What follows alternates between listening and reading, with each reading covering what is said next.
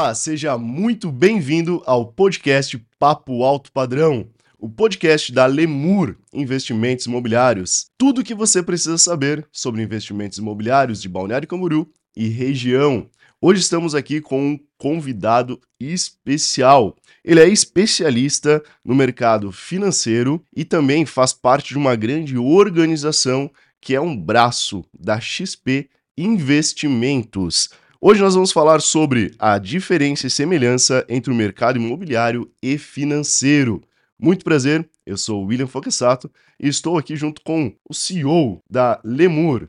Bom dia pessoal, eu sou o Emerson Júnior, sou o CEO aqui da Lemur Investimentos Imobiliário e como o William falou, estamos com esse grande amigo da Veda XP e conta um pouquinho para nós aí, Gia, sobre Veda, XP, como que funciona? Primeiramente, quero agradecer a oportunidade de estar participando aqui dessa gravação, podcast que está uh, é o início, acredito, de um grande projeto. Então, parabéns aí para vocês. Muito grato pela oportunidade. Obrigado, a Lemur mais uma vez aí inovando, né, trazendo eh, soluções e informações de qualidade para os investidores, né, tanto no mercado imobiliário, uh, é um, um, paralelo também, né, o mercado financeiro, acredito que os dois lados eles andam juntos.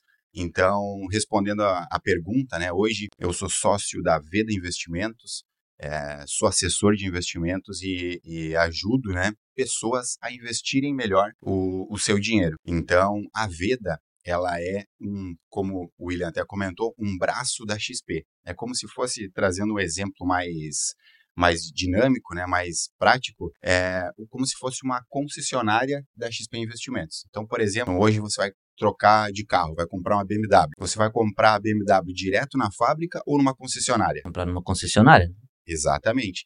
Então, a, a, a Veda, é, ela faz parte hoje né, de, uma, é, de um grupo seleto né, de escritórios da XP, está no top 10, entre mais de 400 escritórios que existem hoje no Brasil. Então a XP, ela faz é, a XP é, Investimentos, acredito que a maioria das pessoas conhecem, né? Então é uma corretora de valores, aonde ela realmente democratizou a questão de investimentos é, e, e, trouxe o fácil acesso, né, para o varejo, né, que antes era é, para ter acesso a investimentos mais arrojados ou mais qualificados, né, com retornos mais expressivos, era mais para investidores grandes, investidores institucionais. Então, ela democratizou e vem transformando de fato o mercado financeiro. Né? Então, os escritórios né, foi uma estratégia muito importante e continuam sendo da XP, que ela consegue ganhar uma capilaridade. Né? Então, hoje, 85% do relacionamento com investidores são feitos através de escritórios parceiros. Então, a Veda Hoje a gente faz parte do G20, né, que é um grupo seleto ali, e dentro eh, de alguns uh, selos né, de qualificação também, a gente tem o selo NPS, né, que é de alta satisfação dos nossos clientes. Então, é, além né, de, de fazer um trabalho né, uh, eficiente, de qualidade, a gente busca fazer um, um, um trabalho que realmente deixe o nosso cliente satisfeito no, no final do dia, e ainda a gente tem um, um selo também que é o selo Private, que a gente, eh, os escritórios private, né, que, que seriam clientes de uh, um padrão um pouco mais elevado, e geralmente uh, a XP, né, lá dentro da XP, ela, esses clientes eles são acima de 5 milhões. Então, para quem tem essa, uh, essa quantidade de investimentos, eles têm um atendimento mais personalizado e na Veda a gente consegue com valores menores dar o mesmo atendimento. E então, até mais personalizado, talvez. Exatamente. Isso. Cada escritório, na verdade, tem uma cultura, né, de né, uma metodologia ali de trabalho. Então, a Veda ela tem esse é, esse foco de relacionamento de longo prazo com os clientes. Então, a gente tem uma estrutura muito interessante também. Então, eu faço parte, né, aqui da, do escritório aqui de Balneário Camboriú, né, que é uma filial.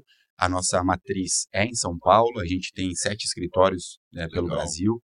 Então, questão de, de estrutura, de profissionais qualificados também, a gente preza muito, né, por, pela, por essa qualificação e por trazer pessoas que realmente engajam com a cultura, que tenham, né, essa mentalidade para ajudar de fato o cliente, para que ele consiga é, evoluir e, e, a gente, né, em conjunto crescer, né, num, num relacionamento. Então, é. basicamente seria isso. Hoje tudo é o atendimento e a confiança, né, Jean?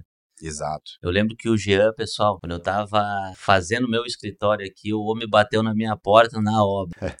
Falou Esperto, comigo, hein? deixou um cartão dele. Então, hoje ele cuida dos meus negócios aí, dos meus investimentos, né? Que eu diversifico meus investimentos e uma parte ali tá com a Vida XP. E realmente é um bom profissional, de qualidade, de confiança. E é tudo isso aí que ele tá falando. É relacionamento. Nosso slogan é confiança, um padrão incomparável da Lemur. Então, é tudo que a gente preza hoje. Então, um atendimento qualificado, um atendimento com segurança, e é isso aí que ele acabou fazendo, ganhando aí a, a minha confiança, e hoje eu me mexo com o meu dinheiro. Que legal, né, cara? Uma coisa importante que vocês estavam conversando ali, que o, que o Emerson falou. Quando estava montando o escritório, estava na construção, o Jean já veio aqui, já bateu na porta, conversou, criou um relacionamento, conversou com as pessoas. E isso eu tava pensando muito esses dias, porque são quantos apartamentos aqui? São 20, 32 andares. Dois Andares, andares, 33. quatro por andar. Quantos apartamentos mais ou menos tem aqui no Salas comerciais são. Coloca umas 150 salas 150 salas? aqui no prédio. E eu tava, tava pensando sobre isso. Muito, muito legal, mais ou menos. A gente tá no banheiro lá, tá no chuveiro e tal, a gente fica pensando. E aí no elevador subindo. e, Cara, olha só, a gente faz tanta divulgação pra lead, pra internet, pra pessoas desconhecidas e muitas vezes dentro do nosso prédio, no nosso próprio prédio, a gente não bate na porta, não cria um relacionamento, não conversa com a pessoa.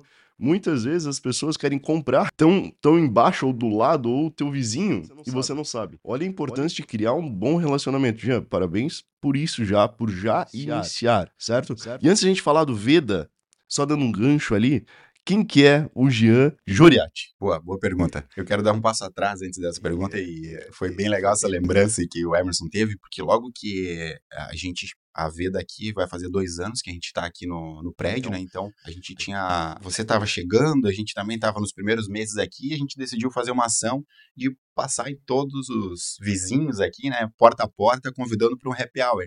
O Anderson não participou no primeiro momento, mas isso que você Olha falou, só. olha só, foi uma Foi ação ali que- é, que no primeiro momento ele nem participou, não chegou, mas depois a gente se encontrava no elevador e foi fortalecendo e foi conversando, eu fui me interessando em perguntar também um pouco mais. E é realmente em todos os lugares, assim como corretor, né, a gente tem oportunidades para relacionamento. E, e é só ficar atento, né, realmente, às vezes num, num restaurante, às vezes na fila de algum lugar, a gente conversa, né, é, troca uma ideia ali, às vezes já às vezes, é, troca um contato, né, Isso é tem uma legal. afinidade e pode estar gerando negócio. Network nessa hora é muito, muito importante, né? Exatamente. Então, olha só que legal. E aqui, realmente, como você falou, são cento e poucas salas, muita gente passando. Hora ou outra, eu tenho a oportunidade de conversar com alguém no elevador, fazer aquele pitch de elevador, já troca um cartão. Exatamente. E eu tô sempre, né, realmente aproveitando essas oportunidades, enfim, muito legal. E aquela troca, aquele network, né? Exatamente. É, faz contato aqui, contato ali, quando É. vê, a, cria relacionamento, amizade, eu te indico um cliente, tu me indica outro, vai. e assim vai. Isso é assim a carteira vai aumentando, confiança vai subindo, relacionamento vai aumentando cada vez mais. E precisa, hoje, dia a dia, a gente precisa procurar oportunidades. Legal, legal. E como que o Jean Joriati chegou aonde está? Quem Bom. que é o Jean? Da onde veio? Qual a tua história? Como que foi esse processo? Bom, então, meu nome é Gia Gioiati, eu tenho 34 anos, sou casado, tenho um filho de 3 anos, né, que é uma inspiração. Legal. É, e, e é isso, eu, eu gosto, eu tenho um foco muito grande na minha família e, e assim, trajetória, né? Eu comecei a me desenvolver e a aprimorar a habilidade de comunicar, de conversar, de relacionamento através do, do lado comercial, através das vendas. Então, eu comecei como representante aí é, de uma empresa que vendia um programa educacional digital, ou seja, era um cursinho para vestibular, né, ou um reforço escolar ali também tinha uma legal. parte que pegava o ensino fundamental para os alunos poderem estudar e complementar o que eles aprendiam na escola. Aí eu fui desenvolvendo, a gente é, visitava escolas, era um trabalho bem porta a porta, por isso que quando eu cheguei É, e hoje até eu tenho facilidade para chegar num, num, local que é desconhecido, enfim, conversar, né? A gente tem um bom senso ali, está agradando, atrapalhando, enfim. Então, para mim não tem dificuldade nenhuma, porque lá atrás eu desenvolvi essa, essa habilidade, essa resiliência, né? Maravilha, de conversar com várias pessoas. Aí, aí eu tive a oportunidade depois de ter a minha própria representação. E depois Legal. de um tempo, o dono do site, que, que era um pro, do dono do programa, ele estava já se aposentando, enfim, e decidiu fazer uma proposta para mim, eu acabei comprando o negócio e aí eu tive minha empresa que, que é, já era o que eu já sabia fazer, enfim. Pô, que legal. Quantos anos isso? Isso aí eu tava com 25 anos, ah. 26 mais ou menos. Legal, empreendedor desde cedo já. Mas isso foi foi em que cidade, Gia? Tu é natural de onde? Conta um pouquinho pra nós ali. Eu sou natural de Erechim, Erechim. no Rio Grande do Sul. Aí, aí depois eu morei um tempo fora, em Caxias do Sul, minha esposa ela trabalhava na Renner, era supervisora, aí ela foi transferida para lá, então a gente foi morar lá, depois a gente, a gente morou um tempo em Porto Alegre, depois em Passo Fundo, aí depois voltamos para Erechim, e eu vim para Balneário quando eu tinha 19 anos. Aquela primeira, eu, já, eu sempre tive uma mentalidade assim mais Legal. É, criativa, mais expansionista. Mais aberta. É, mas eu queria sair, queria descobrir coisas novas. Né? Enquanto às vezes as pessoas mais próximas de mim eram mais conservadoras, eu queria queria é, fazer coisas diferentes. Então, com 19 anos, eu decidi sair de casa, eu vim para Balneário, né, que tinha já uma, uma, uma, familiar minha aqui, é, até minha madrinha, né? Aí tinha uma, uma porta aberta aqui, eu decidi vir para cá, comecei a trabalhar no shopping, no Balneário Camboriú Shopping. Quem que não gosta de Balneário Camboriú, hein? É. Mas é, eu, eu saí de Chapecó com 14 anos, porque não tinha nada em Chapecó naquela época. Hoje tá gigantesco Chapecó. Exatamente. Só que aí naquela época, né, com 19 anos, eu vim, é, não tava com essa mentalidade ainda de, de aprender, enfim, eu tava para sair de casa, queria coisas novas, e aí vindo para cá, muitas oportunidades de festa, isso aí, essa parte é, é, bem chamativo aqui, né? Demais. Oportunidades e lugares para, né, de né? baladas não faltam. Para gastar dinheiro tem bastante. Exatamente. Então, foi naquela época que eu tinha essa mentalidade, acabei ficando dois anos aqui, era mais, é, mais um garotão mesmo, acabei uhum. voltando, aí daí lá que eu conheci, logo depois eu conheci a Irine, né, que hoje, que eu, eu tava com 21, mais ou menos, 20, é, 21 anos, a gente tá 14 junto, 35 agora. Então, é, aí que começou, a minha vida começou a ir pro uh, alinhar mesmo. Né? Alinhar né? mesmo. comecei essa, com essa representação. O que é uma mulher depois... na vida do homem, né? é verdade, ela, eu devo linha. muito a ela. Com certeza. Colocou na linha. É, deu, deu um foco ali que estava precisando, né? Então, é, depois dessa representação, eu fui para uma para a área do desenvolvimento pessoal tá? Eu queria algo novo, sempre buscando inova inovações, né? Aí eu fui para a área do desenvolvimento pessoal, fiz formações em coaching, legal. Fiz algumas palestras, dava treinamento, tinha clientes é, individual, atendi em grupo também, enfim, foi uma experiência muito legal na parte do desenvolvimento pessoal e na pandemia, onde né, né, parou tudo, parou tudo, começou uma, uma reflexão nova, eu já investia, né, já tinha investimentos, enfim, já conhecia a XP. E, e aí, nesse momento, né, a parte financeira, assim, eu comecei a refletir bastante, né, porque quem tinha imóveis, né, bom, foi uma crise sistêmica mesmo, né, quem tinha investimentos na bolsa derreteu, quem tinha imóveis praticamente não estava valendo nada naquele momento, né, ninguém queria Sim. comprar, não tinha, quem tinha só imóveis não tinha liquidez. Pior que assim, ó, mudando um pouquinho ali o que tu falou, na parte de imóveis, foi a época que mais vendeu em Balneário Camboriú, na pandemia. Cara, eu vendi pra caramba na pandemia. Vendi porque tinha clientes, claro, que às vezes ali, ah, não sabia o que fazer, baixou até o valor, ah, pandemia, é isso, todo mundo aquela loucuragem toda, baixou o valor, só que outros que estavam com o dinheiro parado, aproveitaram o momento e compraram, pegaram as oportunidades. Claro. Entendeu? Girou muito imóvel, muito imóvel. Foi assim, ó, não foi só para mim. Várias imobiliárias venderam bastante, cara. Os corretores estavam felizes, cara. Eu vendi.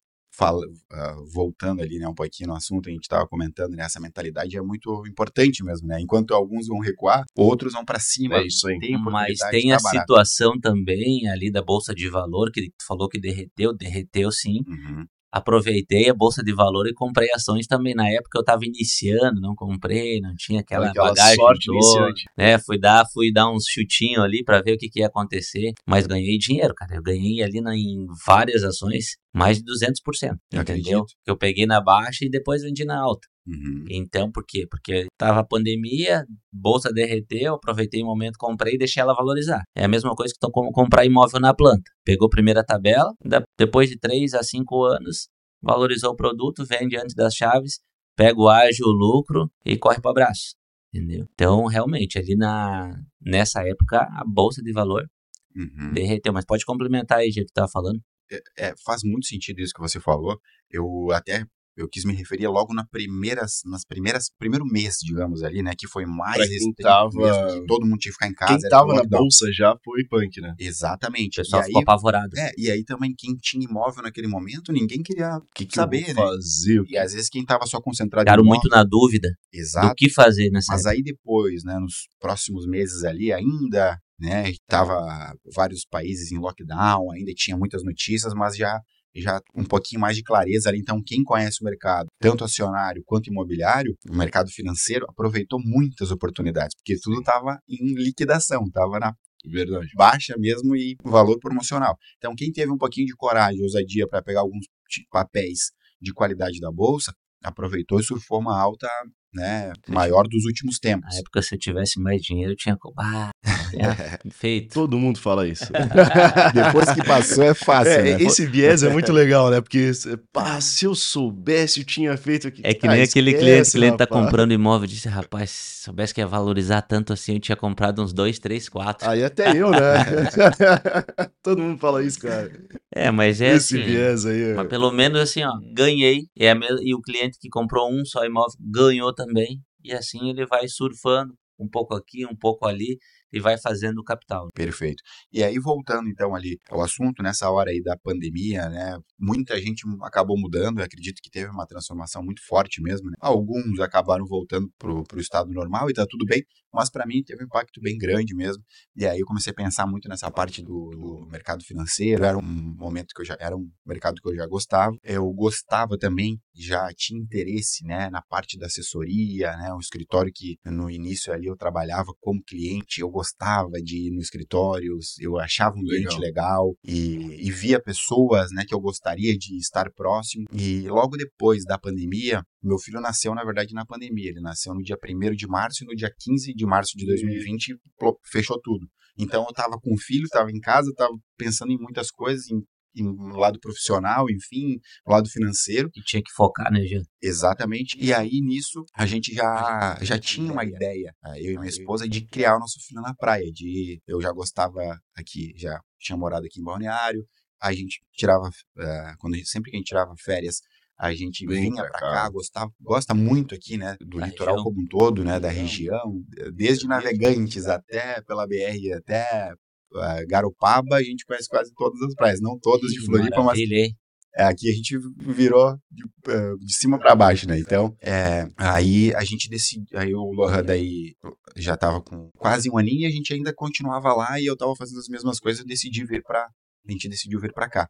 E logo que eu cheguei aqui, um amigo meu do mercado imobiliário também, ele me indicou um amigo dele que estava começando um escritório da XP. Legal. E aí eu fui conversar com a pessoa, até o- ele tinha comentado comigo, pô, já que você tá, né, recomeçando o teu negócio aqui, daqui a pouco conversar com meu amigo que tá montando o escritório, enfim, seria interessante até, né, para você conhecer melhor como que funciona, enfim.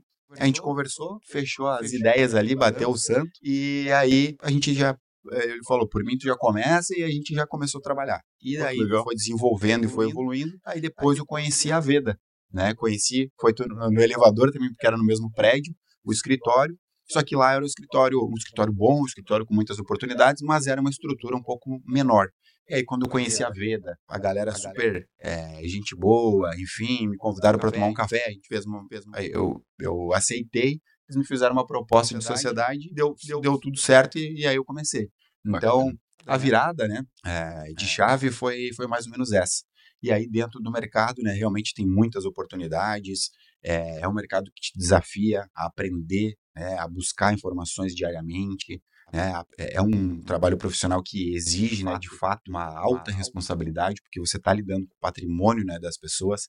Então, eu me senti muito bem acolhido justamente por ter várias áreas de suporte para o trabalho do assessor de investimentos. Né? Legal. Então, legal. até eu acabei uh, mudando um pouquinho o foco ali, que era para falar sobre mim, mas, enfim, foi mais ou menos isso, né?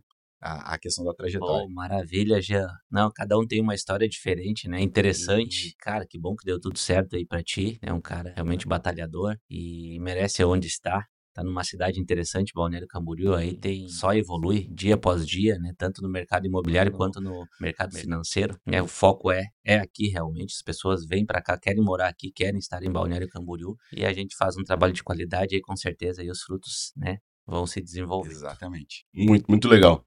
Jean, e aproveitando já que você chegou aonde você está, que chegou na Veda, falou um pouco a sua história, história e agora explique para nós o que, que significa a Veda e o que, que ela tem junto à XP Investimentos. A Veda, é, ela é um escritório credenciado da XP Investimentos, então, né? então como eu até tinha comentado, é como se fosse uma concessionária, né? É, onde, através dos escritórios que a XP ela tem uma maior capilaridade, onde ela atende, né, faz a maior parte do relacionamento. acredito que hoje é, é, mais ou menos uma média de 85% das, do relacionamento, do atendimento aos clientes são através dos escritórios. Então, então a Veda é um escritório private, a gente fala que é uma boutique de investimentos, Legal. onde a gente consegue atender o nosso cliente 360 graus, não só apenas, por exemplo, uma carteira de investimentos da XP. Então, hoje a gente tem exclusividade da XP Investimentos na parte né, de, ah, de, produtos, a própria plataforma. A gente acredita que é a melhor para o nosso cliente, para o assessor também é uma das melhores. Né? Então, não falando é, mal dos concorrentes, mas no escritório já teve, tem, tem é, assessores, né, tem sócios que já trabalharam em outras corretoras e, e, a XP realmente é a que entrega o melhor, né, tanto em prateleira de produtos, diversi, é, diversidade, é a maior corretora da América Latina, né, também. Então, é, quanto a isso, a gente entrega o melhor para o cliente nessa área e aí a gente tem outras áreas que dão suporte, né, para o trabalho e para o investidor que aí tem a parte de câmbio, né? Então tem empresas que, que são exportadoras ou importadoras, a gente consegue é, buscar uma ah, taxa legal. mais interessante, é, brigar por um, né? Por, por dá, um... dá esse suporte também. Imagina, ainda mais aqui do lado de Itajaí, que tem bastante mercado para isso, né? Exatamente. Então a gente utiliza muito a plataforma da XP também de câmbio, mas a gente tem outros parceiros. Então se a gente entender que naquele momento tem um parceiro que tem uma, uma taxa melhor, que consegue a mais para o cliente, a gente vai endereçar, né? para o parceiro. É interessante que o, que o investimento do cliente ele consegue dar uma alavancagem com esses tipo de parcerias que a própria V da XP tem na sua carteira, né, que consegue pegar taxas é, interessantes, enfim, consegue pegar tanto na renda fixa quanto variável alguma coisa uh, a mais para o cliente que quer investir. Exatamente. E aí outras áreas né, de suporte também que a gente tem a parte de crédito, então é bem interessante, tanto a parte de crédito imobiliário quanto emissão de dívidas até para incorporadoras, produtoras, a gente consegue gerar né, os CRIs, né, que são certificados ah, de recebíveis imobiliários. Então, daqui a tem pouco uma, tem uma, uma construtora ali que ela tem um empreendimento que já tem, sei lá, 60%, 70% das unidades vendidas, mas é, é parcelado. Então, a gente tem né, fundos de, de investimentos imobiliários que conseguem absorver essas dívidas. Então, a gente eh, pega as dívidas, faz um cálculo e entrega o valor é, líquido para o cliente para que talvez aquele uh, primeiro empreendimento ele já tem né, o orçamento para concluir, enfim, ele já pega esse, eh, essa alavancagem para começar Nossa. a ter um próximo. Então a gente tem várias linhas né, que podem beneficiar tanto a pessoa física quanto a pessoa jurídica e a gente tem uma área específica de crédito com pessoas super qualificadas, né, com experiência de mercado, de banco e enfim a gente consegue entender de fato o negócio e gerar várias soluções. Legal. Eu vejo que muitas muitas construtoras acabam muitas vezes indo para o banco para fazer esse esse, esse fundo. Do CRI, buscando investimento, buscando a taxa de juro. Como que é? Vende teu peixe aí, só para as pessoas entenderem já, que eu tenho certeza que tem muita, muita empresário, muito consultor assistindo nosso podcast, ouvindo nosso podcast, e, e também como que funciona essa linha de crédito de vocês se quiser fazer além dos investimentos? Como que funciona? Boa pergunta. É, hoje, né, com a taxa de juros alta, a gente sabe que para pegar um empréstimo é 20%, né, ou talvez até mais do que isso ao ano, né? Então, então as linhas de crédito tradicionais, é, geralmente elas acabam tendo um custo mais elevado. É, grandes bancos, eles têm, lógico, é, uma, eles conseguem tomar mais risco, porque às vezes o cliente ele também já tem um relacionamento de longo prazo ali, então eles conseguem entregar um crédito para o cliente, só que geralmente a taxas altas, né? As soluções que a gente traz geralmente são para investidores que já estão dentro de casa também, é, ou para, por exemplo, nesse caso aí, para parte PJ, para construtoras, incorporadoras, onde a gente consegue trazer essas outras linhas que acabam se tornando mais barato. Ou até, ou até é para quem já tem, por exemplo, investimento, ou a pessoa física, né, quer comprar uma casa, ele, em vez de pegar o dinheiro, por exemplo, que ele tem ali, ele quer comprar um apartamento de um milhão, em vez de ele tirar um milhão da conta e ir lá e comprar o, o imóvel à vista, ele pode utilizar esse um milhão como garantia, fazer um crédito colateralizado que sai com um juro muito menor do que no banco, e aí ele não descapitaliza, ele continua com o caixa dele, e ele talvez dele pegaria uma fração né, desse valor, então, digamos, 200 mil ali, uma, um sinal, uma entrada, e aí com, com o passar do tempo ele vai amortizando né, essa dívida de uma forma muito mais suave do que se fosse pegar um empréstimo, ou talvez se descapitalizar para ter que investir o valor total, né? E ele consegue fazer os dois investimentos ao mesmo é. tempo, hein, já? Consegue fazer o investimento no imóvel e aí, como tu falou, ele não se descapitaliza. Esse dinheiro fica aplicado ainda no investimento junto à, X, à XP, à Veda, e fica rentabilizando. Exatamente. Né? E ele ganhando sobre esse dinheiro. Né? Ele é. pegou o crédito e o dinheiro dele não se descapitalizou, ficou ainda rendendo, né? Ele, ele pode ainda pagar, se ele vai pagar parcelado, acaba pegando esse rendimento e pagando a parcela do investimento que ele pegou, o crédito que ele pegou, né? Exatamente. Ou até no caso desse colateralizado, existe uma possibilidade de fazer a operação bullet que fala. Então, por exemplo, vencimento para dois, três anos, é, ou talvez Legal. dependendo do, do cliente, às vezes ele tem um valor, um recurso que vai entrar posteriormente. Ah, daqui a um ano eu vou ter o recurso, só não teria agora. Então, em vez de ficar pagando o parcelado, ele pode pagar né, no vencimento. Então tem essa então, possibilidade também. E aí, lógico, a gente entendendo, né, a, o cliente, né, se vai ser, é, como a gente estava comentando, a, pessoal ou se vai ser empresarial, a gente tem algumas soluções que às vezes o banco ele acaba não oferecendo. E também, lógico, tem muitas vezes que o banco tem alguns serviços que são mais competitivos, a gente vai falar para o cliente, faz pelo banco e está tudo bem. É, nem sempre a gente vai ganhar todas, né? então a gente gosta de, de, de, de atingir e de focar no que a gente passar é. bem a transparência, né, Jean? Exatamente. Ô, ô Jean, pelo teu conhecimento, conta para nós, explica para nós hoje como os clientes buscam e, e chegam até a corretora para escolher a corretora certa? Bom, hoje, né, com a questão da internet, tem muita divulgação, mas ainda eu acredito que atingindo um público como ele comentou ali, um público mais conservador, um público de banco, a forma melhor né, de chegar nessas pessoas e que eles também se sentem mais confortáveis é através de uma indicação. Então, por exemplo, o Emerson investe, talvez o pai dele não, né, não, não investe em corretor ainda, um tio, um amigo, enfim, que ainda é mais tradicional. Com essa essa satisfação ou vendo essa diferença de atendimento, né, de vendo os recursos ali melhorando, a gente vai comunicar, vai falar para essa pessoa e aí traz uma indicação, então a gente uh, consegue de forma mais fácil atingir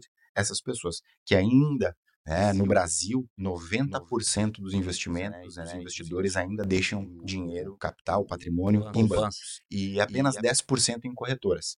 E a gente vê né, uma diferença muito grande dos Estados Unidos, que é um mercado é. muito mais maduro, é, que é um mercado onde o, o, o investidor tradicional, é, investidor... As desde, pessoas são mais empreendedoras também. Mais empreendedoras, e desde pequeno você já aprende que a bolsa é um lugar bom para guardar dinheiro. Então lá fora até eles fazem às vezes a poupança em ações. Em ações. Porque, as, porque como é um investimento, as ações a gente tem que entrar na bolsa tendo um horizonte de longo prazo, se você for jovem e começa a investir em boas empresas, a tendência no longo prazo, em 10, 20 anos, é o capital sendo exponencial e, e, e, e muito mais é, do que, por exemplo, deixar em banco ou só em 100% em renda fixa. E hoje ainda tem muita gente que deixa o dinheiro na poupança, né? Exatamente. Então, tu vê, poupança hoje praticamente não dá nada. É, agora atualizou um pouco a, o, o, dado, mas acho que é uns 900 bi, quase um trilhão ainda em poupança no Brasil. Mas é muito dinheiro parado, hein? É muito dinheiro parado, exatamente. Ou às vezes até perdendo para a inflação.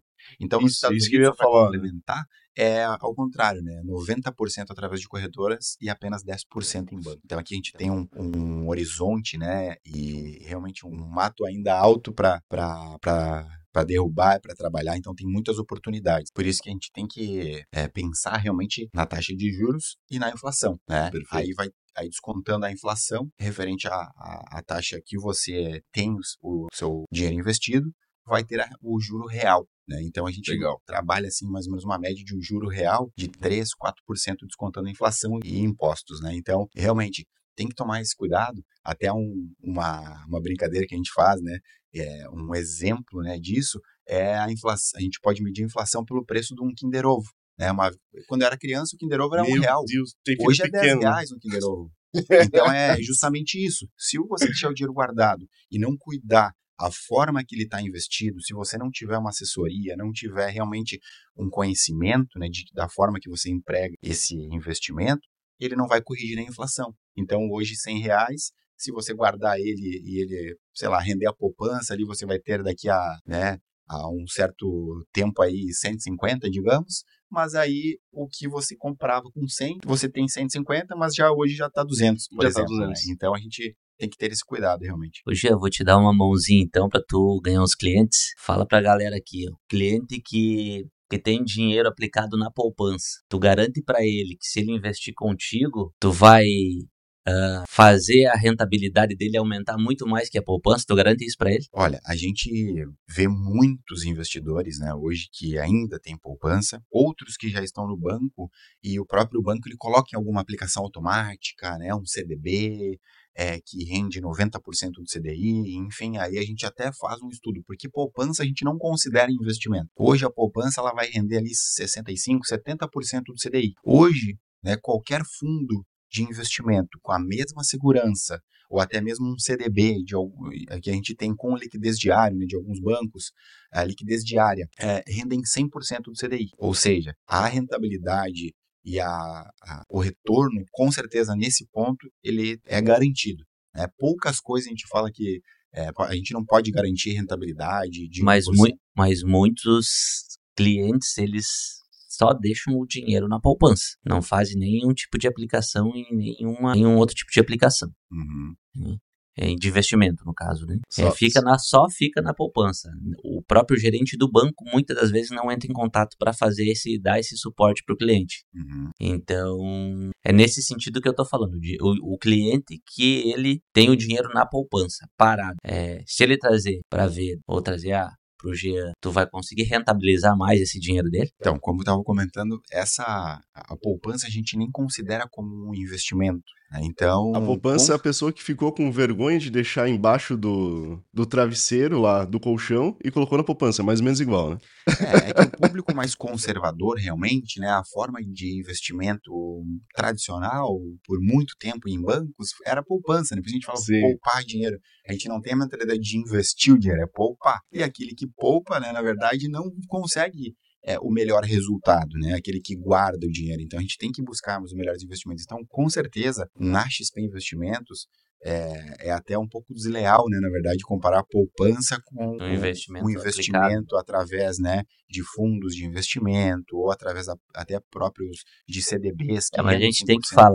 Falar pro público, pro público também ter esse conhecimento, porque ele vai deixar o dinheiro dele aplicado na poupança? Com certeza não, eu não deixo. Tem que aplicar em alguma renda fixa, alguma renda variável, algum fundo imobiliário, diversificar com imóveis, fazer diversas né, ah, investimentos para rentabilizar esse dinheiro. Senão, se tu deixar o teu dinheiro parado na poupança, vai só perder. Vai ficar parado, a inflação vai aumentar e tu vai perder dinheiro. Literalmente perdendo dinheiro. Perdendo dinheiro. Exatamente. Então- Então, aí é, é muito importante, né, a gente, de fato, né, entender o perfil do cliente. Então, se o cliente é 100% em poupança, digamos, ou muito conservador, a gente, num primeiro momento, não vai colocar em ações, não vai colocar fundos imobiliários, vai trazer para algo que realmente ele, ele veja o dinheiro dele é, rendendo mês a mês, ele, a evolução patrimonial ela vai ser sempre positiva. Tem formas, né, investimentos mais conservadores de a gente não ver oscilar o dinheiro negativamente, né? Porque se a gente for tomar um pouquinho mais de risco, né, entrar em bolsa de valores,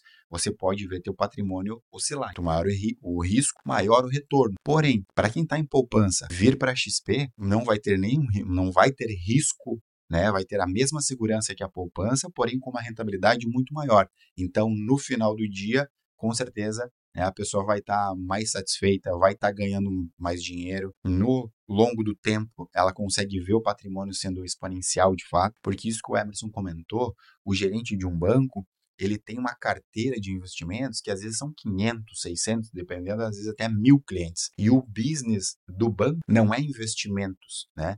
Sim. Não é cuidar da carteira de investimento do cliente. Eles têm várias outras operações para cuidar, tem linhas de crédito, tem cartão, tem muita coisa. Tem muitos pratos para equilibrar e ele não consegue de fato dar uma atenção especial. Então, uma assessoria de investimento profissional consegue cuidar do patrimônio do cliente. E como eu estava comentando também, William e Emerson, é a parte que, que a gente é, cuida 360 graus do patrimônio. Então, um cliente, por exemplo, que ele é atendido por um gerente de banco e ele vem para a XP, ele realmente ele tem uma, uma surpresa positivamente, um impacto bem positivo. Né, bem, bem favorável. É pelo atendimento mais qualificado, às vezes, né? Conforme tu falou, o gerente de um banco ele tem 500, 700 mil clientes ali na carteira dele e não consegue dar uma atenção específica para cada um. Então, às vezes, em alguma corretora, né, na própria Veda, XP, né, faz esse atendimento mais qualificado, né, presencialmente ou via chamada de vídeo, enfim, mas a gente consegue dar uma atenção especial para esse cliente específico. Exatamente, esse ponto é importante, Emerson, que, por exemplo, o cliente da, da Veda, a gente entende o perfil, né, o patrimônio, e a gente já faz um planejamento estratégico e dentro disso já tem uma, uma programação de revisão de carteira. Então, dependendo do cliente ele demanda, trimestralmente, ou pode ser presencial ou por videochamada. Hoje a gente atende muitos clientes em todo o Brasil, eu tenho clientes fora do Brasil também que, né, essa questão da pandemia, ela auxiliou bastante, acelerou muito, então a maior parte das reuniões que eu faço são por vídeo. Porém, os clientes locais, né? O Emerson já permitiu, né? Já, já falou que é meu cliente, então assim, a gente procura fazer mais uh, presencial, se bem que às vezes na correria a gente acaba até fazendo online também. Verdade. Então, pode ser trimestral, pode ser bimestral, dependendo do patrimônio, talvez tenha uma complexidade um pouco maior, a gente faz reunião de revisão mensal, então faz um acompanhamento e o cliente, ele vai aprendendo muito com o processo, vai aprendendo muito na jornada, porque ele fica a par do que está acontecendo não só no Brasil, mas no mundo, porque muitas, muito que acontece fora impacta o Brasil também. E vai mudando a mentalidade da, vai do cliente. A né? mentalidade. Hoje eu tenho clientes que algumas soluções que eles têm, eles falam, o meu irmão precisa disso, né, por exemplo.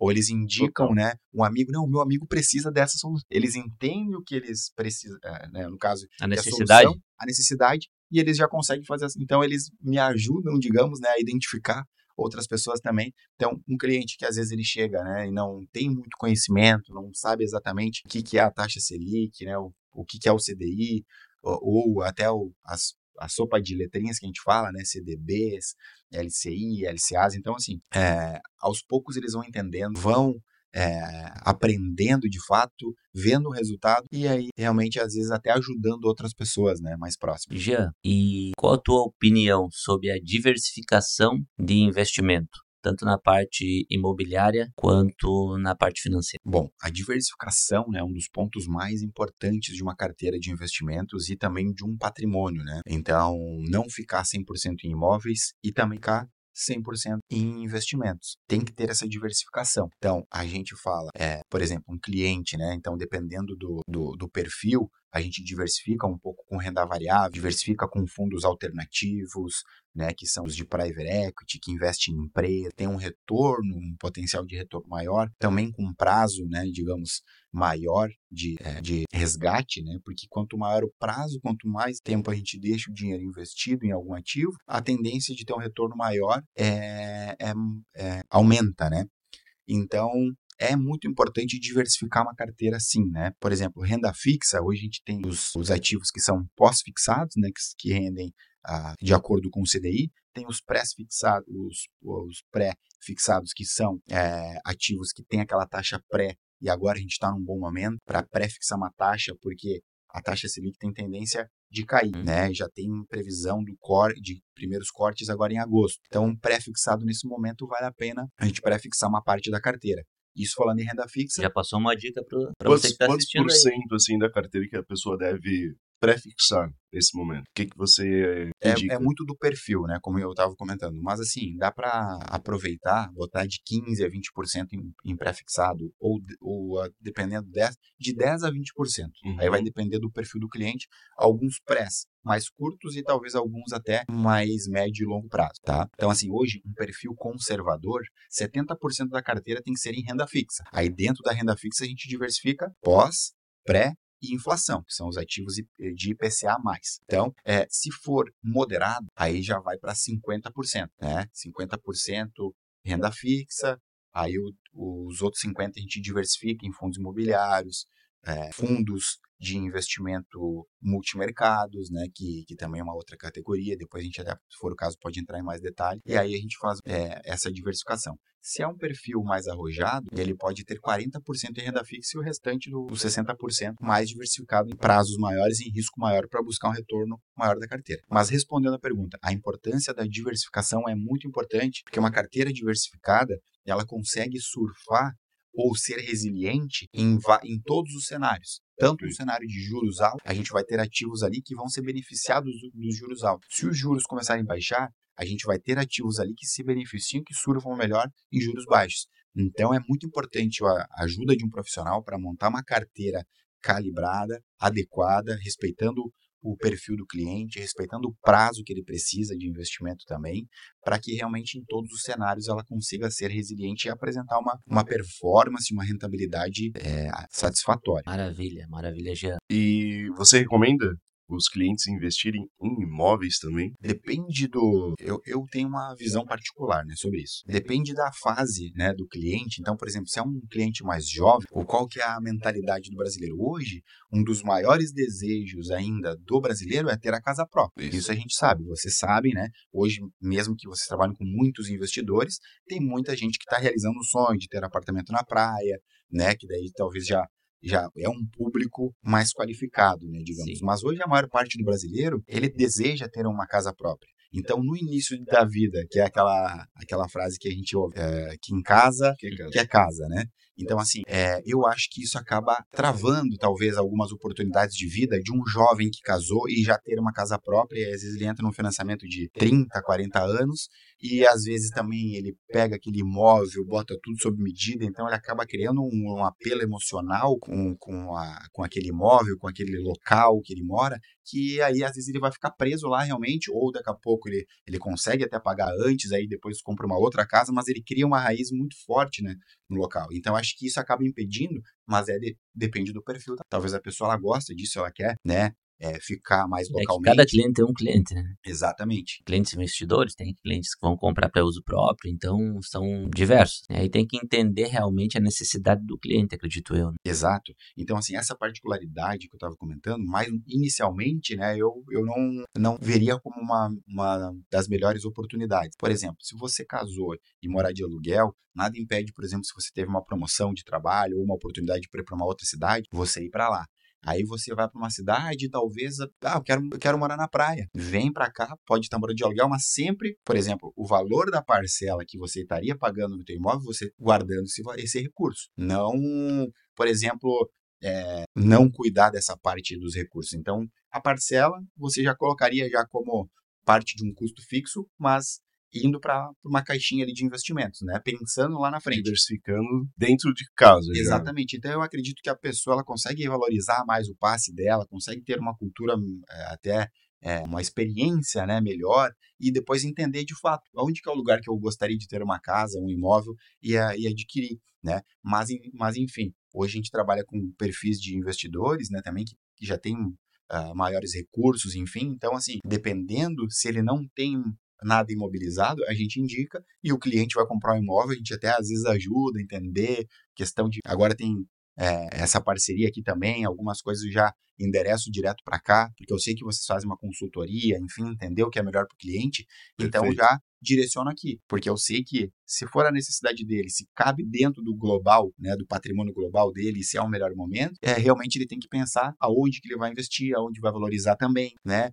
É, é muito importante além do lugar, né, o timing, né, que é o que vocês buscam bastante, né, investir no, na hora certa, num preço bom, que isso com certeza vai ter uma valorização. Então, com certeza, é, não é uma coisa que é, a gente é, joga contra, né? Com certeza a gente indica, dependendo do perfil, dependendo do momento do cliente, né? E muitas vezes a gente também indica vender uma parte do patrimônio, porque às vezes tem clientes que estão muito sobrealocados. Então a gente consegue buscar Verdade. uma rentabilidade, às vezes no imóvel é um pouco mais retirado, às vezes não tem, só está dando manutenção, custo, Verdade. dor de cabeça, inquilino que vai e vem, às vezes ficando, é, às vezes tem muitos imóveis, ficar cuidando de vários contratos, enfim, acaba dando uma dor de cabeça para o cliente, que às vezes ele pode eliminar um ou outro, trazer para investimento, entender, né, a dinâmica talvez até dos fundos imobiliários, de um cliente mais qualificado e, e aproveitar melhor, né, a, a vida, digamos, né, porque o meu trabalho no final do dia é ajudar o cliente a ter mais qualidade de vida, né, a ter mais tempo, ter, sabe que tem alguém de confiança cuidando ali do, do patrimônio. Quando é um cliente que precisa né, de um atendimento, é, talvez assim, um, um, pouco mais complexo, tem as áreas, como eu, eu comentei, que dá suporte para o nosso trabalho.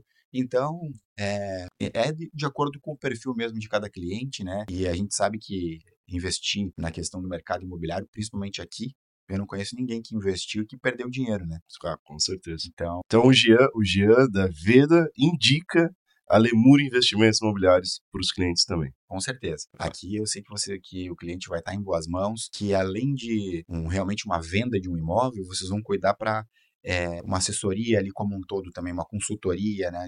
Qual que é a melhor forma, né? Para é, hoje, hoje a gente preza muito pela, pelo atendimento aqui na Lemur Investimentos Imobiliários. É o atendimento, a confiança, sabe? A, tu fazer algo diferente para o cliente, porque que nem tu estava comentando, são clientes do país todo, fora do país, de outros países que vêm investir em Balneário Camboriú, porque Balneário Camboriú é uma cidade segura, atraente, que valoriza, tem o preço do metro quadrado mais valorizado do país, e a gente busca entender o cliente para quê? Para que ele faça um bom negócio. Às vezes ele tem um negócio lá na cidade dele, vários imóveis que ele ganha um aluguel de mil reais, sendo que aqui ele pode comprar um imóvel e ter um aluguel de cinco, de dez, depende do imóvel, ou até mais. Então é a questão de ver, diversificar os, os investimentos. Então, tu, às vezes tu pega o imóvel do cliente, faz um negócio em Balneário Camboriú, coloca o imóvel do cliente no negócio, né? Muitas dá, permuta fora, e o restante ele paga em dinheiro. Então ele ele traz e direciona os investimentos deles para Balneário Camboriú. Por quê? Porque a nossa região é uma das regiões que mais valoriza no país. É a região que mais valoriza no país, né? Fora todos os projetos que tem ainda para acontecer, né? Então a gente dá esse suporte de entender o cliente, de ver o que, que ele tem hoje é, de patrimônio, de investimento, tanto financeiramente quanto em patrimônio em imóveis, né, para entender melhor, para dizer, ó, não, esse imóvel talvez a gente vende e investe em balneário. Não, isso aqui, ah, tá aplicado, deixa aplicado lá, tá rentabilizando, tá ganhando tantos por mês, que tu paga essa rentabilidade, tu usa para pagar o imóvel que tu comprou na planta. Então, tu, tu faz esse trabalho para o cliente rentabilizar. Então ele tira de lá que ele estava ganhando menos, traz para Balneário Camboriú para ganhar mais e não se descapitaliza conforme a gente estava conversando antes. Então ele fica com vários investimentos e a gente dá esse atendimento para ele, passando segurança, mostrando cálculos, mostrando números, né? Uh, fazendo esse atendimento qualificado né, para o cliente também uh, ficar satisfeito, né, Jean? Tu sabe que várias vezes eu vi, vi o Emerson falar, William, Tá, qual que é o valor que o cliente tem? É um cliente investidor? Ele quer comprar um móvel na planta? Tá, então vê qual que é o valor que ele tem, o que, que ele quer investir. No lugar dele dar inteiro o valor, diz para ele colocar uma entrada ou metade, mobilizar na parte do, do apartamento que está na planta, e aí o restante do valor dele investir e aí diversificar em outras áreas. Várias vezes eu vi o Emerson falando sobre isso e é algo muito importante, porque o que a gente está fazendo aqui? Cuidando do cliente, da pessoa. Então é importante você estar tá junto, assessorando, cuidando. E uma das coisas que eu mais importantes, lógico, que não existe almoço grátis, certo? A gente está ganhando para isso, mas o mais importante não é nem o ganho, é a satisfação da outra pessoa, porque vai ter indicações, vai ter aquele murmurinho de falar para as outras pessoas que ele está fazendo sempre bom negócio com as pessoas certas. Tem um livro que eu li uma vez que é o Freemon. O que, que é Freemon? É algo free que no fundo tem um premium. Exemplo, o Google é um modelo Freemon. É free, você usa, todo mundo usa e não paga nada para usar mas tem alguém pagando para aquele negócio acontecer. Por isso que é uma das empre maiores empresas do mundo. Vários televisão, é, vários meios, hoje várias empresas usam o modelo Freemon. E as pessoas que são espertas, que são inteligentes, elas buscam pessoas que trabalham basicamente nesse modelo, que é o nosso modelo, que é o modelo Freemon. Elas se beneficiam daquilo, teoricamente, ganhando valorização, investindo sobre aquilo, teoricamente, de graça no começo, porque tem alguém que está pagando a conta para fazer todo o negócio acontecer. É, hoje a gente tem que cuidar do patrimônio do cliente, patrimônio em geral, em todo, sabe? Tanto a gente corretor, consultor, a gente é conselheiro, sabe? a gente faz de tudo um pouco para entender o cliente, entender a necessidade do cliente, para realmente para fazer um bom negócio, fazer um bom atendimento, para porque a gente não quer só fazer um bom negócio para ele comprar uma vez só. A gente quer fazer para que ele compre uma, duas, três vezes e indique para um amigo, para um vizinho, para um familiar, né? E para que ele venha ganhar dinheiro com isso. Porque além de tu fazer um bom atendimento, deixando o cliente feliz, colocando dinheiro no bolso dele, fideliza o cliente. E aí o cliente, a, a tua carteira só aumenta. Ele te indica para um, te indica para outro, e assim vai evoluindo, e assim vai acontecendo as coisas passando segurança, fazendo um bom atendimento, né? E a tua carteira cada vez mais aumentando e tu tendo mais credibilidade no mercado. Perfeito. Eu acredito muito nisso. Fidelizar o cliente, né? E levar ele num relacionamento de longo prazo. É Esse... tanto para o cliente final que ele está comprando o imóvel para uso próprio, né, para usar para sua família, para usar de semana, temporada, ou para o cliente investidor, fazendo todo esse conjunto, esse trabalho e colocando ainda dinheiro, valorizando o que tu vendeu, colocando dinheiro no bolso do cliente, cara, não tem erro, não tem erro. Fideliza o cliente e o cliente vai te indicar para outras pessoas, pode ter certeza. É, eu acho que tanto na nossa área quanto na tua área também deve ser a mesma. Perfeito, vai bem em linha né, do que a gente gosta de fazer com os clientes, que é, é justamente isso, fazer essa assessor, assessoria completa, entender as necessidades dele, fazer um, um planejamento que faça sentido, e aí a gente sabe que é, e que bom, né? É, entender que realmente existem outros profissionais, e principalmente a área do mercado imobiliário, tem indo bastante por essa linha também, né, para ver se realmente aquilo faz o sentido, porque às vezes o cliente ele vem com uma ideia também, ele quer comprar tal imóvel em tal lugar, e talvez para quem conhece o mercado, conhece né, é, o local, enfim, talvez pode trazer uma, uma novidade para ele, né? Ou uma solução que nem ele às vezes entendia e conhecia. E aí isso que realmente, de fato, eu acho que gera valor, né? É, e a diversificação que a gente comentou muito, o que acontece? O cliente às vezes tem um milhão de reais. Ele quer comprar um imóvel só, tá? Ele tem esse um milhão, vai pagar à vista, vai comprar e vai se descapitalizar. Pega uma parte desse dinheiro, dá de entrada no imóvel, a outra parte ele investe, renda fixa, variável, enfim, faz render esse dinheiro ou pega uma, algumas partes desse, compra mais de um imóvel, faz vários tipos de investimento em imóveis e a diferença ele aplica esse dinheiro, rentabilizando também, faz outro investimento aplicado que vai rentabilizar e vai pagar as parcelas que ele investiu nos imóveis. Então ele vai ganhar muito mais de comprar um imóvel só. Então é a alavancagem, né? Tu faz uma alavancagem do teu patrimônio. Tu investiu, tu diversificou, investiu e rentabilizou. Então, alguns clientes eles não fazem isso. Então, é essa assessoria que a gente tenta passar muito ao cliente, para ele diversificar e mostra para ele as formas dele ganhar mais dinheiro, né, de evoluir o patrimônio dele. Perfeito. Eu acredito que os investidores que mais conseguem rentabilizar e ganhar dinheiro, de fato, são fazem essa alavancagem, né? alavancagem para novos investimentos, alavancagem para investir em algo que vai te trazer mais retorno. Então, essa é, é, o melhor dos mundos, que é o que o americano né, tem também muito, muito. É, muito essa mentalidade de fazer uma alavancagem patrimonial, de é, aplicar uma, em vez de pegar e comprar à vista, você pega, dá uma entrada, deixa uma parte rendendo, com o próprio rendimento vai pagando aquela parcela, ou em vez de pegar um milhão e comprar um, pega 400 mil e dá duas entradas, né? Então, às vezes, num momento ali, talvez é, vai render, não, talvez não vai render a totalidade para as duas parcelas dos dois imóveis, mas aí a outra parte você acaba puxando ali e colocando num momento talvez fica mais um caixa ali mais apertado, mas é algo que lá na frente realmente vai ter muito resultado. Vai ter muito, porque imóveis aqui na região não não existe valorização anual aqui é 25 a 30% o ano em imóvel. Conforme os projetos vão saindo, que nem agora vai ter revitalização da Orla de Balneário Camboriú, então tu vai ter mais de 30% de valorização do imóvel nessa época. O cliente que comprou comprar agora e logo, logo após sair a revitalização, ele vai estar tá dando risada, porque com certeza vai valorizar bastante o imóvel dele. Então hoje o cliente que tem imóvel está feliz da vida, porque ele sabe que Balneário Camboriú tem essa valorização e é aquilo que eu falo, sabe? Ele ganha tanto no imóvel quanto no investimento, né, na parte financeira. Perfeito. Ô Jean, e qual que é a faixa de valores que, porque nós estamos falando aqui de milhões, pessoas que têm um milhão, que tem dois, três, vai fazendo, vai comprar imóvel, alguma coisa. Qual que é o, o valor a faixa de valores de investimento que um CPF pode investir ali com vocês. E aproveitando, logo depois já responde isso aí, qual que é o melhor investimento hoje para a pessoa que tem ali ah, seus 100 mil reais, não consegue comprar um imóvel e ele fala assim, bah, o que, que eu vou fazer? Vou investir com, com o Jean, investir com o Jean. Fala para nós aí, qual que é o melhor momento, qual que é a melhor ação ou qual que é o melhor investimento que tem hoje para oferecer para esse cliente.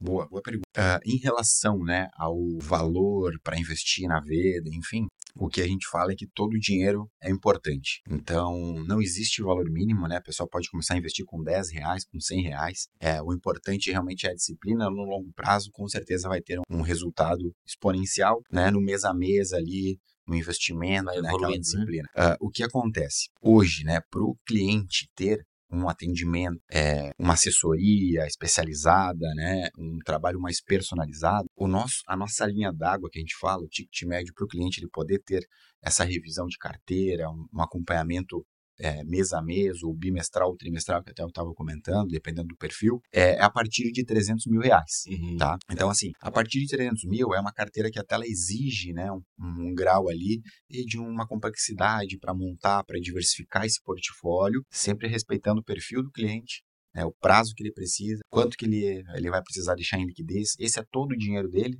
ou ele tem, é, ou é só uma porcentagem, o restante ele tem em banco, enfim, o dinheiro em é, dinheiro em investimentos, né? não a parte imobilizada. Se o cliente ele tem 100 mil reais e isso é 10% da renda dele, aí a gente pode ir para, por exemplo, investir 100 mil reais em fundos imobiliários, aonde você vai ter uma recorrência né, de dividendos mensal. É o cliente que é rentista, né? Que a gente. Que está rendendo hoje, mais ou menos, um investimento de 100 mil reais? Hoje, tá? a gente vai, uh, vai calcular uma média de 1% ao mês líquido de imposto de renda. Então, é uma, um aluguel, digamos, bem relevante, próximo do que o cliente vai receber alugando um imóvel. Lógico que aqui é uma região mais atípica, é uma região que o aluguel ele é mais caro, mas eu acredito que gira em torno de mais ou menos, aqui que é bem mais valorizado, um 0,7% uhum. ao mês. A média do mercado de Brasil, o cliente ele vai render, por exemplo, num imóvel, é, meio por cento de rentabilidade em relação ao valor do, do imóvel, né? Então, o que acontece? Hoje, com 100 mil reais, por exemplo, se eu chegar aqui e falar, eu quero comprar um imóvel que vai me pagar mil reais por mês de aluguel. Não, não tem. tem. 100 mil reais não, é, não, é uma entrada para comprar imóvel na planta, aí você vai pagando, depois você pode alugar. Mas então hoje o mercado financeiro, como eu falei, é, essas, essa consultoria, essa assessoria, ela acaba personalizando né, e, e, dando oportunidade ao cliente que ele tenha um valor menor. Né? Só que se, por exemplo, esses 100 mil reais é o valor total da vida da, da pessoa, a gente tem que deixar em renda fixa. Tem que deixar num mais conservador, ele não vai... E hoje, né, a gente consegue em renda fixa 1% ao mês porque a taxa de juros está 13,75. Então, ficar é, o tão sonhado 1% ao mês sem correr risco, hoje a gente está vivendo. Né, esse momento. Mas aí falando um pouquinho aí de é, de cenário, né, por exemplo, como a gente tem. Qual que é a galinha morta? O pessoal no. Pra nós sempre liga, vai ver satélites. O pessoal liga pra nós, William, qual que é a galinha morta aí da vez pra eu comprar? qual que é aquele que tá no preço tem, tem, lá embaixo? Tem a famosa galinha morta lá na parte financeira também, Hoje, fala aí, fala aí, fala aí pra nós. Ainda Olha, vale a pena o Banco do Brasil, Petrobras, como que tá? Olha, daí assim, essa parte de ações, né, mais direcionada, a gente tem um colegiado, fala, né, de analistas que cuidam o dia todo dessa parte de renda variável, de ações. Até, por exemplo, quando o Anderson chegou na, na Veda, quando a gente fez as primeiras reuniões, é isso foi um dos, uma, um dos pontos né, que eu apresentei para ele, que o cliente ele consegue ter uma segurança maior nos investimentos. Então, assim, a gente não fala, não, esse aqui é o melhor investimento que vai rentabilizar não, pode, 30%. Né? A gente não tem como garantir, porque o mercado é cíclico. E como né? eu falei, é, é, exatamente tem oscilação de mercado, né, tem um risco sistêmico. É, pode ser que, sei lá, aconteça uma outra guerra aí já impacta em algum setor, talvez que você tenha um investimento, e isso é, vai realmente fazer com que o teu patrimônio ele venha perder valor de mercado.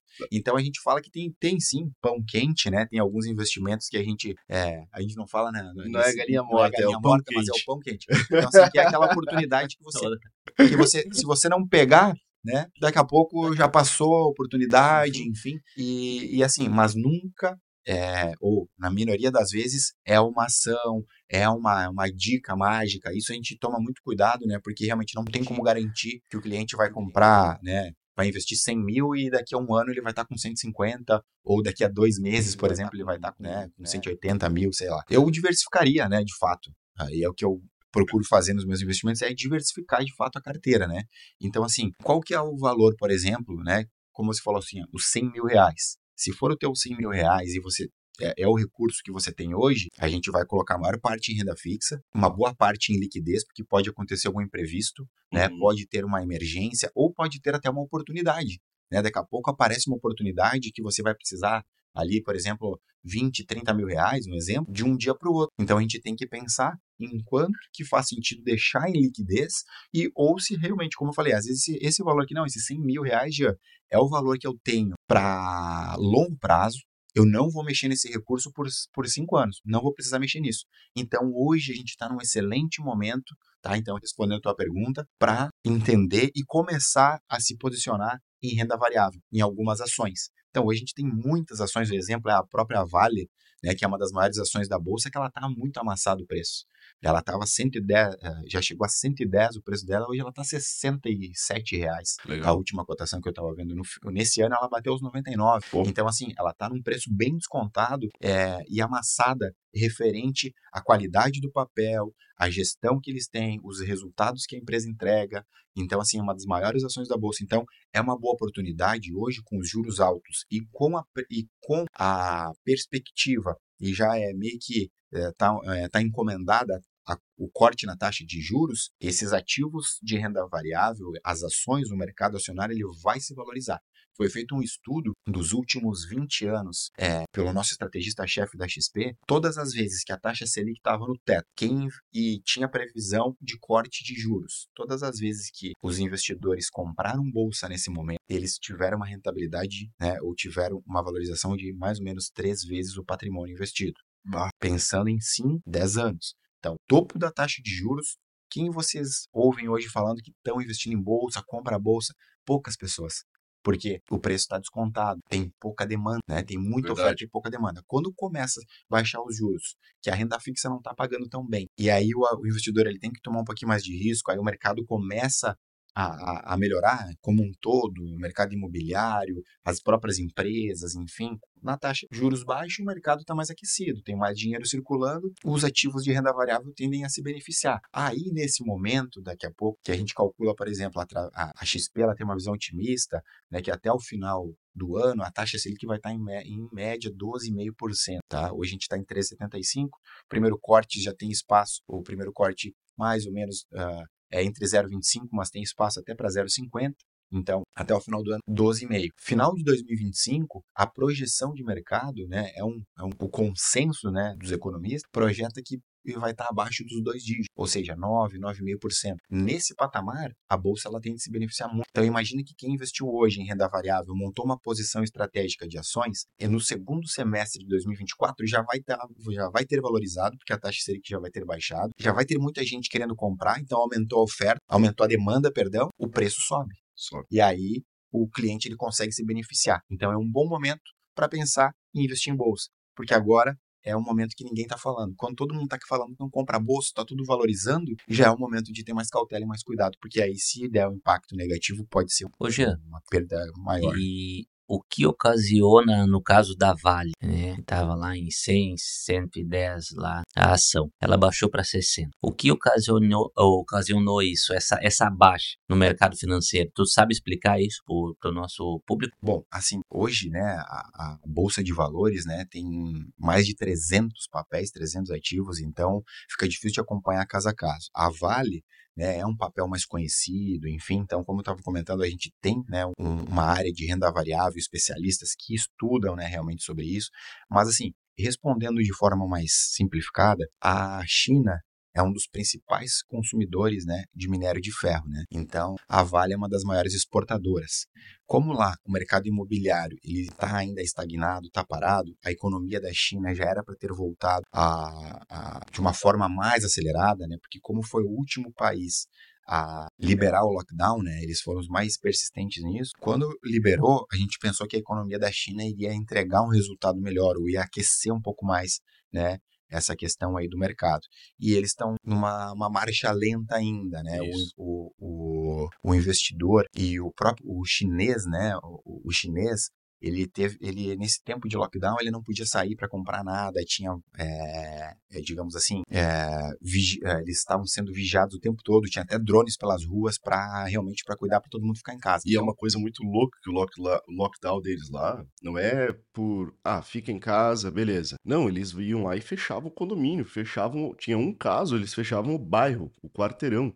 E por isso que eles estão nesse lockdown gigantesco por conta disso. Eles não faziam um lockdown. Ah, a pessoa tá em quarentena, fica dentro de casa. Não, não. Eles iam lá e fechavam. Obrigado o condomínio todo ficar trancado dentro de casa. Por isso que tá nessa marcha lenta, esse crescimento deles está bem. Liberaram. Exatamente. Então eles liberaram só que aí, assim, aí, a poupança do chinês aumentou muito. Mas aí o que acontece? O mercado ele começou a andar, mas local né? Uhum. O mercado ele aqueceu mais localmente. Então, por exemplo, o chinês que estava com dinheiro na poupança, ele começou a comprar algumas bens pessoais, porque antes eles não estavam comprando nenhum chinelo, não podiam fazer nada, né? Não saíam de casa para nada. Então eles aumentaram.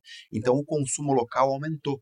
Mas a parte de importação, lógico, é um dos maiores parceiros comerciais né, do Brasil, uh, mas a parte é, de construção, a parte das commodities, eles acabaram diminuindo o consumo né, de importação tende a melhorar, tende a voltar, então o impacto diretamente, assim, eu posso dizer para ti, foi através da China, né, que não está consumindo tanto, mas eles vão retomar, vão, vão, vão retomando aos poucos. Então lá como a gente estava comentando. Então, eles estão mais um consumo local do que importando, né, para do, do país. Então, isso acabou impactando. E, e aí, além disso, né, às vezes tem uma força vendedora do papel. Então, muita gente que entrou, né, justamente, ah, essa aqui é a minha bola da vez, eu vou comprar aqui, vou ganhar dinheiro, já estava valorizado.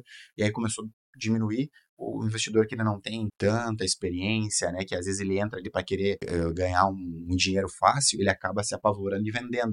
Então, esses investidores, aí começa aquela força vendedora, muita gente acaba vendendo pulso e aí o papel acaba desvalorizando, precificando negativo. Então, ele está bem amassado, está bem descontado frente aos números de fato né, que, que ele pode entregar e, e o potencial que tem. Ótimo, ótimo. Acho que deu para entender bem e sobre a explicação aí da, da Vale. É bem interessante para o nosso público também ficar sabendo como funciona essa, essa parte financeira. Né? Uhum. E Jean, uh, na tua opinião, para um cliente hoje que, que ele está iniciando o investimento dele, o que seria ideal? Médio, uh, curto, médio ou longo prazo? Essa é uma, uma visão importante, né? Porque o que eu vejo, assim, né?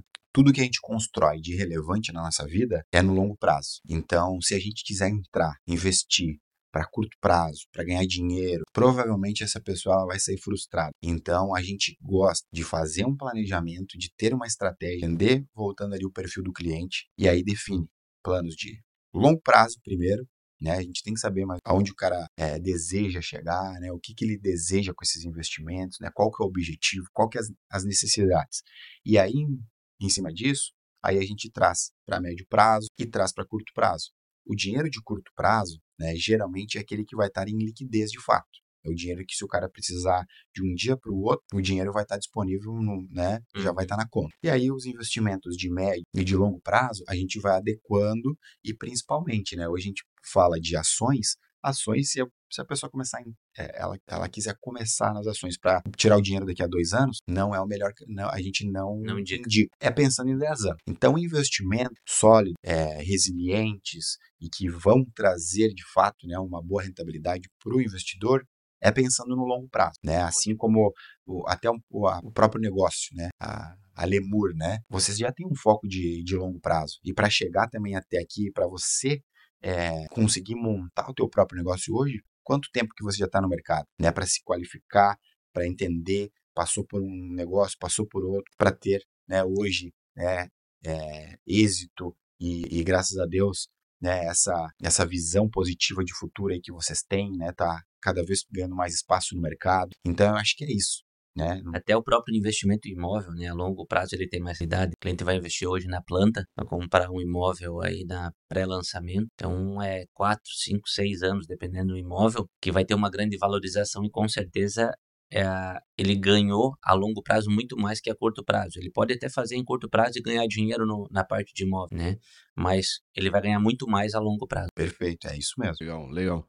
E conte para nós, quais os tipos de riscos que os investidores podem ter, podem ter quando investem em renda fixa ou variável? Assim, tem alguns riscos, né, que o investidor ele pode ter. Um é o risco, por exemplo, de crédito, né? Então, os investimentos ali, por exemplo, às vezes a gente empresta dinheiro para algumas empresas é, alavancarem o seu negócio. Então, por exemplo, em vez de uma empresa, hoje a gente tem, por exemplo, as debentures, né? Então, uhum. uma empresa, digamos, a Clabin, né? Que é uma empresa de, de, de, papelão, de celulose, né? Uma empresa na área, é, uma empresa secular, né? Muito conhecida, né? Nessa área de papel. Eles emitem, é, em vez de eles pegarem dinheiro direto com o banco, eles pegam eles vêm até a XP e pegam dinheiro dos investidores. Então, hoje, como o juro num banco é muito alto, Perfeito. eles pegam dinheiro de investidor. Então, eu empresto dinheiro para financiar o projeto da Calabim.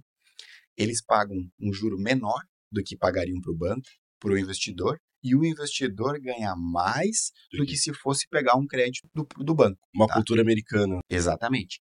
Então, o que acontece? Eu estou financiando a empresa. Qual que é o risco desse investimento? A empresa, de fato, não, não honrar o compromisso e não me pagar. Então, esse é um risco de crédito, né? Que a gente controla e cuida bastante. Lógico que é, pode acontecer, mas dentro do mercado é, é, a minoria, né? Que, por exemplo, é cuidado o rating né, da empresa, né? Uhum. Então, qual que é a classificação que ela, que ela tem? Se é um triplo A, se é um duplo A, né? Então, se é uma nota 10 ou 9, né? Então, dependendo do risco, a gente é, passa pela, pela avaliação da XP, passa pra, pela avaliação da VD e a gente trabalha. Então tem, pode ser o risco de crédito, que é bem simples, aí eu prestei dinheiro para ti, não me pagou, aí né, é o famoso calote, né? Existe, né? Então teve uh, Americanas e Light, né? Quem emprestou dinheiro, quem tinha debentures, ele, por exemplo, Americanas e Light perdeu. Como tem a história da, da Americanas? Americanas, na verdade, foi um calote mesmo, né? Que eles deram, né? Eles eles sonegaram imposto por muito tempo, depois mudou o CEO e aí eles, eles descobriram né, que foi um rombo fiscal. Light é um outro caso, né, que é uma empresa de energia, que eles não conseguiram honrar com o pagamento porque a maior parte, né, que eles distribuíam dentro da favela, é, as próprias comunidades, os líderes lá, e, e enfim, que é, é um público difer diferente, né? Eles não deixavam mais a pessoa, o, o, os caras entrar para fazer a fatura, para ah. tirar o. Aí ferrou. é, para para tirar a fatura da luz, enfim. Aí eles têm energia lá e não estavam pagando. Então a, impactou no faturamento da empresa e eles não conseguiram pagar. E então assim foi dois casos, né? Um foi de fato, né, algo mais é, ali questão de mercado ali que aconteceu e outro foi Americanas foi realmente foi um calote que eles Acho deram. que foram só dois, foram três, hein? Tem muitos amigos meus aí que estão na IRB ainda, estão comprados. a história da IRB aí. Também é. que, que... Quem comprou ferrou. é, aí foi também, né, uma, uma foi, ideia foi que uma eles, pedalada que deram que ali legal, inventaram, né? enfim, que tinha grandes investidores, né, institucionais, Warren Buffett era, era, um deles, enfim, no final das contas não era tudo isso. Aí hoje, né, faz pouco tempo, na verdade, o Barsi, né, isso eu ia falar até a Luiz e o Barsi eles... no negócio, enfim, mas estão agora... ainda como conselheiros lá? Como? Eles estão como conselheiros ainda porque eles estavam apostando. Não, vai voltar, vai, vai andar, vai pra frente. Uhum. Então é, ainda não? Foi uma aposta que eles fizeram, eu até acabei não acompanhando mais o caso. Também não acompanhei. É, mas não andou ainda, né, até agora. Então tem, né, é, tem vários, vários casos, né, nesse sentido. Então, assim, a gente tem que tomar cuidado realmente, né, então, nessa questão. Risco é, sistêmico, né, que é muito simples, é bem fácil refrescar a memória, que foi o caso da pandemia, que foi esse risco aí, tudo começou a desvalorizar, né, então foi no mundo, né? Tem o risco setorial, né, que às vezes é um setor ou outro. Então, por exemplo, as commodities, né, acabaram sofrendo um pouquinho, né? É, às vezes a, a questão, é, por exemplo, até deu uma seca, né, que a gente teve uma também nesse da pandemia para cá, teve muitas coisas depois, né? Teve a guerra, muitos acontecimentos, Rússia, né? Teve seca, teve crise energética também que ficou bandeira Trocou preta em muitos lugares. Aí teve no Brasil, né, é, essa questão aí de, de eleições, de, trocou, trocou né, a presidência, enfim. Então, a gente ficou num, num momento assim meio nebuloso né, e uma cortina de fumaça que a gente fala, né, até um mês, dois meses atrás. Agora está começando, né? Eu percebo que agora o pessoal está conseguindo uh, respirar, pensar, ver oh, o que, que vai acontecer. Agora já tem uma previsibilidade melhor do que tinha antes.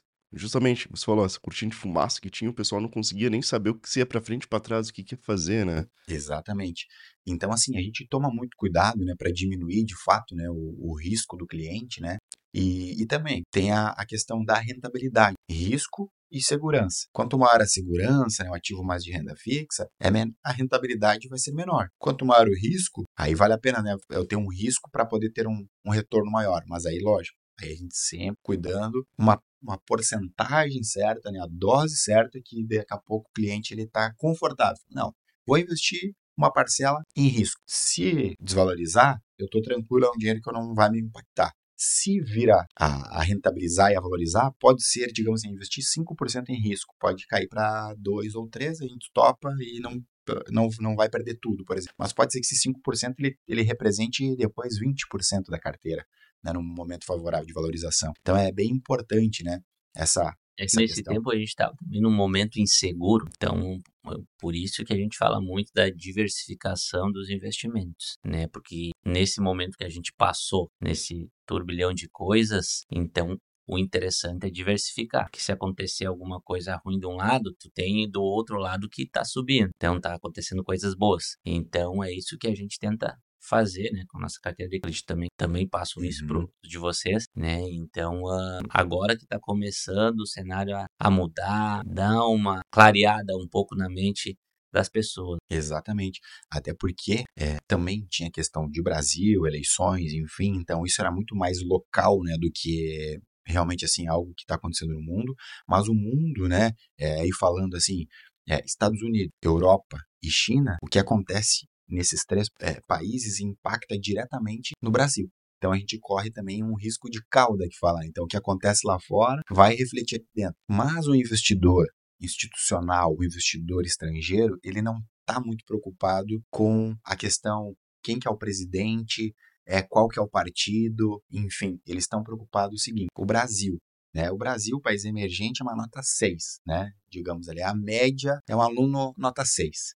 Ele às vezes pega uma recuperação, mas está passando de ano. Entendeu? Poderia ser muito melhor. A gente tem possibilidade realmente, né, de ser um, um, um país muito próspero, muito rico, de primeiro mundo. Eu acredito nisso, mas é um trabalho de longo prazo. Não vem o caso agora nesse momento. Então, assim, o investidor lá fora ele olha para isso. Sim o risco retorno do Brasil. Então tem muito dinheiro estrangeiro vindo para o Brasil nesse momento, porque a gente foi um dos primeiros países a começar a subir os juros. A gente teve um trabalho muito bom do, do Banco Central em relação a isso. E quando entrou o novo governo, a ideia que eles queriam era ter baixado os juros antes. Só que o Banco Central ele teve, né, é, foi mais pé no chão, né, ele realmente esperou e está esperando o melhor momento para começar o corte. Então a gente já tem sinalização de corte agora a partir de agosto. Porque a inflação veio, veio abaixo, né? então o consenso de mercado era menos 0,10 e veio, é, veio menos 0,08. É, índices né, de desemprego, eles também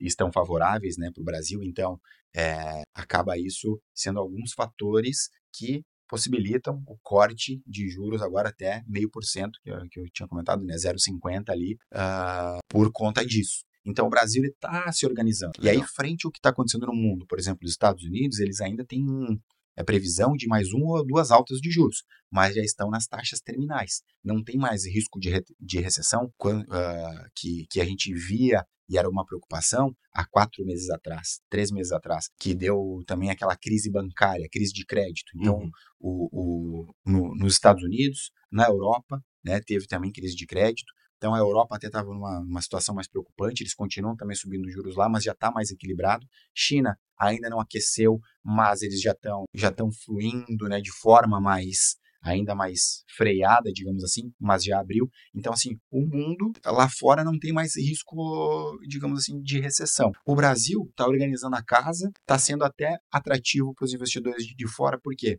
Se a gente for olhar hoje, para o investidor institucional. Ele vai investir. Rússia, sem chance. Sem chance. Turquia também é uma situação complicada. Venezuela, Argentina, né? Frente aos pares aqui, o Brasil ainda é o que mais está preparado. Então, é isso que a gente vê né, essa melhoria aí de cenário, na expectativa. Então, independente de governo, lógico que cada um pensa de uma forma. O agro é muito forte que segura essa nota 6 no Brasil. Sabe que tem investidores de fora do país comprando imóveis em Balneário Camboriú. Bastante. Até aí o penúltimo que a gente vendeu foi pro pessoal da França. Olha aí que legal. Cara. Comprou apartamento na planta em Balneário Camboriú. Então, aqui a gente está num, no núcleo que cresce muito, que dá um boom no mercado imobiliário.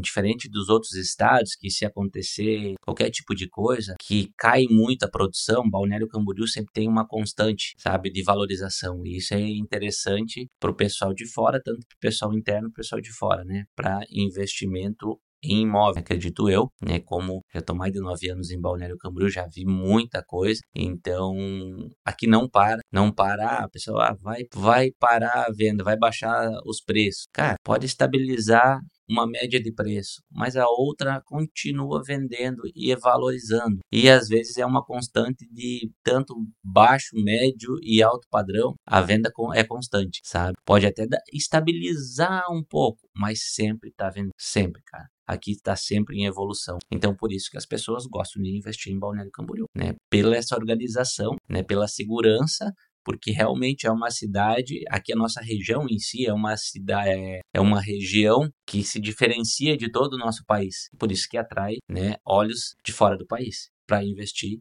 aqui na região. Perfeito. Aqui, é, aqui realmente é, é, é um mercado que não para, porque também eles investem em infraestrutura. Eles estão buscando cada vez mais melhoria. Essa questão da orla aí que você comentou já teve uma, uma alta valorização. E agora investir em infraestrutura realmente em, em, calçadão novo, né, nessa nova revitalização, vai deixar mais muito mais bonito, né?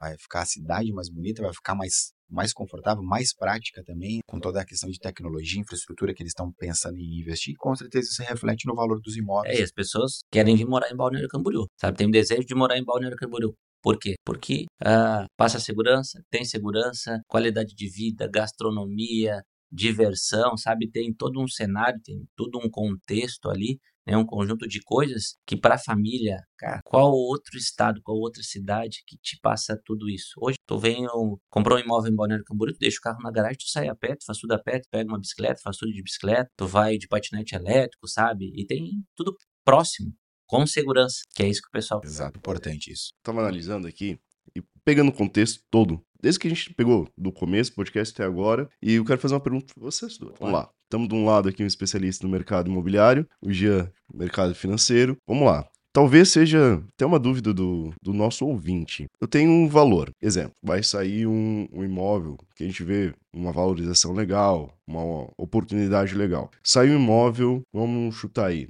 900 mil reais. E a pessoa tem esse valor em caixa e saiu esse imóvel na planta para a pessoa investir. O que, que vocês sugerem? Jean, o que, que você sugere a pessoa fazer? Pegar esse valor e investir 100% do valor e pagar já à vista esse imóvel na planta ou ela dá uma entrada e pagando parcela e investir o restante. Emerson, depois dá teu parecer para ver também como que, Deixa porque eu penso que é uma convidado. Porque eu penso que é uma dúvida também, tanto minha quanto de quem está ouvindo. Ah, eu tenho um valor, então o que, que eu faço? Coloco 100% lá por conta dos juros, ou eu consigo ganhar os juros maior do que se eu investir lá e ficar pagando juros? Como que como tu vê essa, esse cenário assim? Até, até Passa a início. tua opinião, gente. Beleza. Até no início, eu acho que você já respondeu a, a pergunta, né? Porque, de fato, hoje, a visão que eu tenho, e acredito que vai em linha com a do Emerson, é ele pegar uma parte desse, desse recurso e dar uma entrada no imóvel. Talvez, dependendo é, da oportunidade, enfim, do momento, né? Se for naquele pré-lançamento, né? Tem uma tabela zero, enfim, daqui a pouco abre uma, uma oportunidade que ele nem precisa dar 200 mil de entrada em um único imóvel, ele pode, sei lá, às vezes dar 100 mil e pegar dois, deixar 700 mil rentabilizando para pagar essas parcelas e enquanto isso o próprio imóvel já está valorizando. Então daqui a pouco ele é, passou um ano o imóvel já está em outra fase já está né é, ali mais aquecido, já tem uma valorização, um ele já pode vender antes de ficar pronto,